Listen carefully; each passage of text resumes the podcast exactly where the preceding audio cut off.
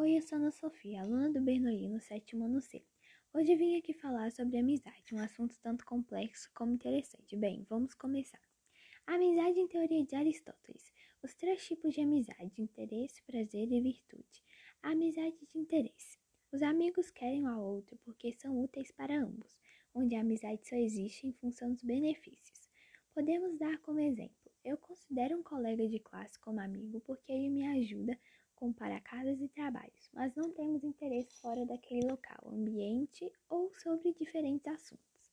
Amizade de prazer. Os amigos que te fazem rir, que te fazem sentir boas emoções, que convidam você para passeios, festas e piqueniques, ir ao shopping, etc. Mas que não se preocupa, não tem interesse em seus dramas pessoais, que está ali para dividir os bons momentos e provavelmente vai te convidar mais para passeios. Tanto as duas amizades, a de interesse e a de prazer, podem ser consideradas amizades autointeressadas ou egoístas. Amizade de virtude. A amizade de virtude ou a amizade verdadeira são amizades que possuem valores virtuosos, uma amizade em que não há interesses ou prazeres. Aquele amigo que vai querer o que for bom para você porque quer o seu bem, que vai ficar feliz por você pelas suas conquistas, que também vai ser aquele ombro amigo e não só estar lá em momentos felizes, mas também nos tristes. E assim, como você sabe que pode contar com ele, ele também sabe que pode contar com você, em momentos bons ou ruins. Tanto em perdas como conquistas, é aquela amizade construtiva. Mas isso não quer dizer que a amizade de virtude é a única que tem importância. A amizade do egoísta e do generoso. Bom, aqui nós encontramos os generosos, que tendem a dar mais do que recebem e os egoístas, que tendem a receber mais do que dão. Os egoístas podem estar ligados ao fato de não só tendem a receber mais do que dão, mas precisam receber mais do que dão. O generoso ali só vai estar dando, oferecendo a sua ajuda, e o egoísta só vai estar recebendo, ou seja, não seria uma amizade construtiva. O generoso pode pensar também, ou perceber a ideia: nossa, mas e a minha ajuda? E eu, né? Como fica isso? Eu ajudo, ajudo, eu apoio, eu apoio meu amigo em diversos momentos, como os bons, também como os maus, mas eu nunca recebo isso de volta. Eu também quero isso de volta. Eu também quero esse apoio de volta. Agora, um pouco mais sobre as amizades que temos em nossas vidas e que nos fazem bem.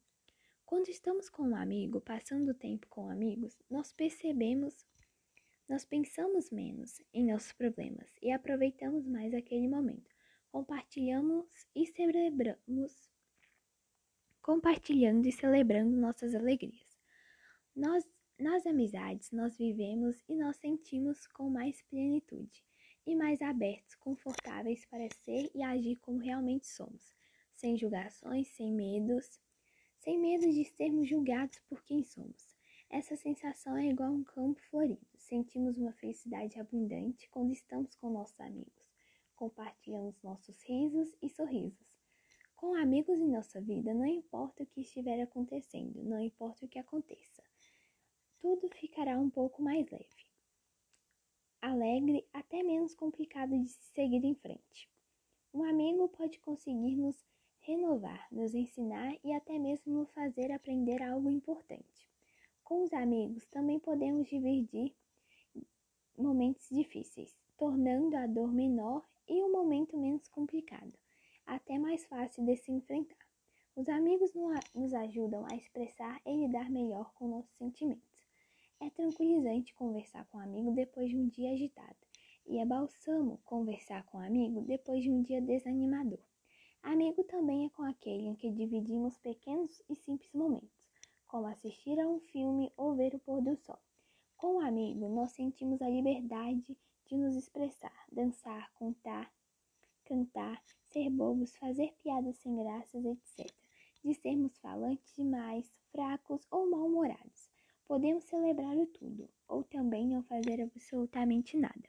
Um amigo pode não consertar nossos problemas, relacionamentos ou tomar decisões por nós, mas um amigo pode nos ouvir e de certa forma assim tudo fica mais fácil.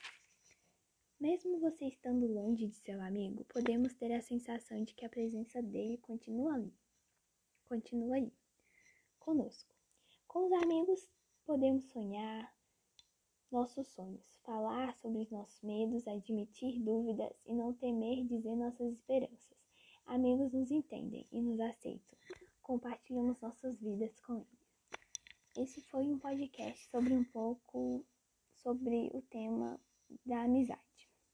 Um pouco sobre o tema da amizade. É isso, espero que gostem.